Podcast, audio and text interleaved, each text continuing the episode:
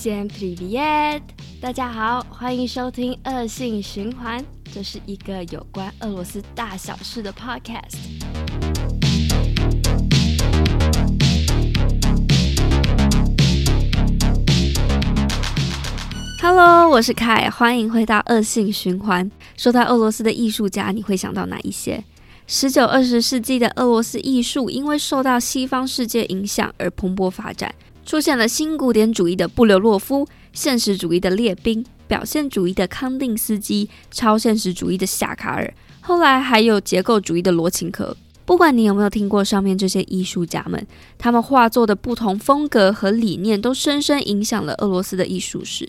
而在这之中，有一位很特别的艺术家，值得我们好好的认识一下，他就是卡兹米尔·马列维奇。卡兹米尔·马列维奇。马丽维奇最有名的代表作是一九一五年的画，叫做《黑色方块 c h u r n y k v a t r a t 然后画作长什么样子呢？我告诉你，超简单的。他在一块白色画布上用黑色颜料画了一个正方形在中间，然后就没有然后了。整幅画真的就这样子哦，而且他还画了四张一模一样的，还有一幅中间变成红色的正方形，叫做红色方块。后来又画了一幅白色的正方形，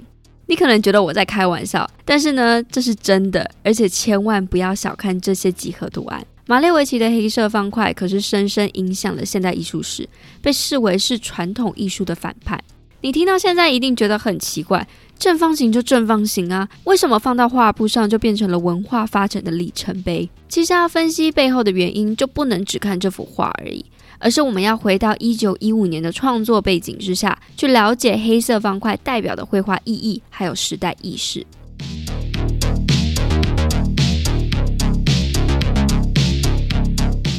十九世纪末期，工业革命开始在西方世界快速发展。然而那个时候，俄罗斯全满人家一步，还在罗曼诺夫王朝的统治之下，不但虔诚信奉东正教，大多数的人民也都还是农奴。俄罗斯的社会发展程度根本还没有办法和西方强国相比。直到二十世纪初期，他们输掉了好多场外国战争。这个时候，平民老百姓们才觉得，如果我们继续再被沙皇领导，俄国最后将会被敌人统治。所以，国内的流血革命不断发生，每一天都弥漫着政治动荡不安的气氛。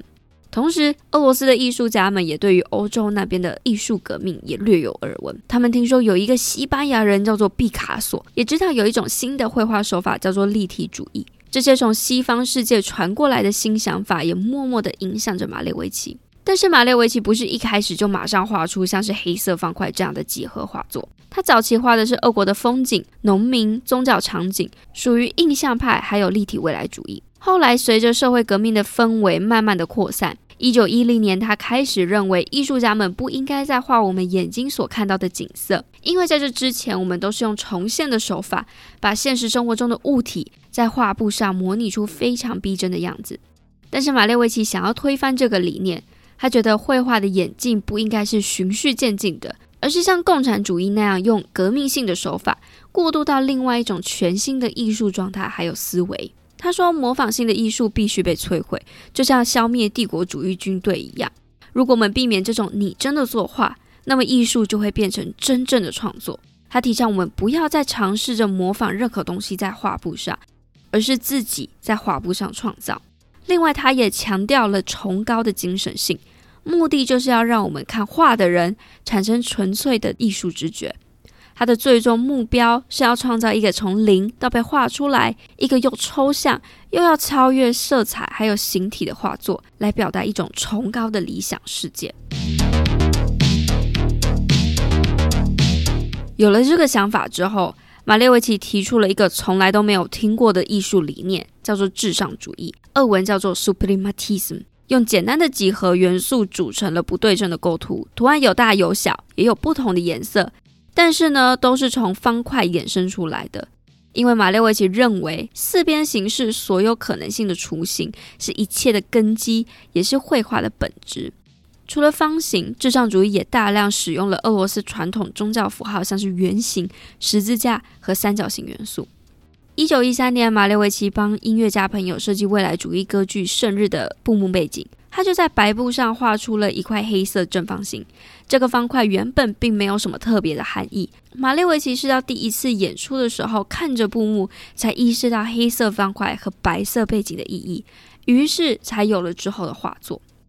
两年之后，他在圣彼得堡的一点一零最后的未来主义展览上面发表了一系列至上主义的作品，马上就引起了不少关注。因为你想想看，绘画的历史从洞穴壁画到二十世纪，竟然还没有人提出过类似至上主义的概念，想必第一次看到的人都一定很惊讶。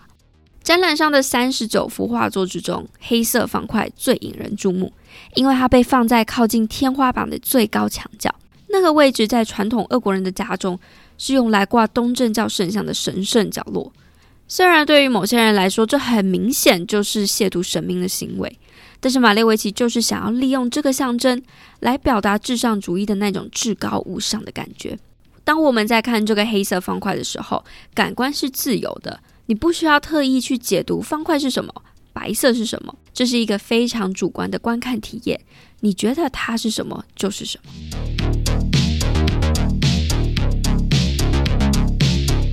印象主义驱散了旧世界，立体主义将现实打成了碎片。但是，只有至上主义的人将创作的绝对权利交给了艺术家本人。不只有在俄国艺术圈，还有国际的艺术世界，马列维奇利用了黑色方块，成功掀起了一场革命。那个年代的观众只看过了立体主义还有未来主义作品，但是他们从来都没有欣赏过像至上主义这样抽象、强调精神性的画。它不只代表了一个里程碑，在艺术史上也象征着新的绘画时代来临。这一集一开始就有说到，马列维奇前后总共画了四幅黑色方块，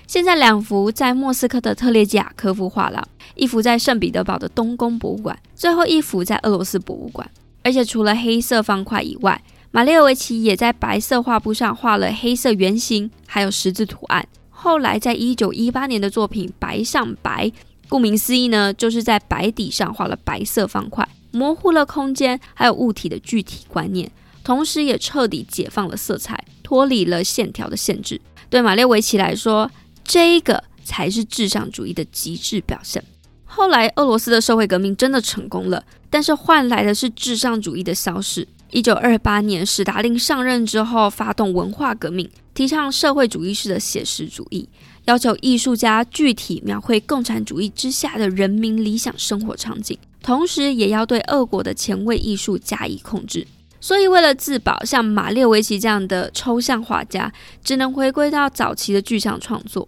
但是呢，有趣的是，如果你仔细看马列维奇这个时候的画作，你会发现每一幅画的角落，他都画上了小小的黑色方块，代表他自己，同时也是象征了至上主义的精神仍然存在。虽然至上主义在政策的迫害之下只能短暂存在，但是以马列维奇为首的前卫艺术改革，在苏联时期都继续的影响着俄国的建筑设计还有舞台美学，也深刻影响欧洲艺术后续的发展，推动了之后像达达主义、极简主义的诞生。想不到吧？一块黑色正方形竟然可以改写历史。如果你还是觉得黑色方块很难理解的话，没有关系，只要记住这个感受，因为我觉得马列维奇就是要让你在面对这块黑色正方形的时候，产生各式各样的情绪，然后想了老半天，你才会发现，其实刚刚你已经掉入了至上主义的陷阱。希望你会喜欢这集的节目内容，赶快来恶性循环的 IG 和我分享你对黑色方块的感想。那我们下一集见喽，拜拜。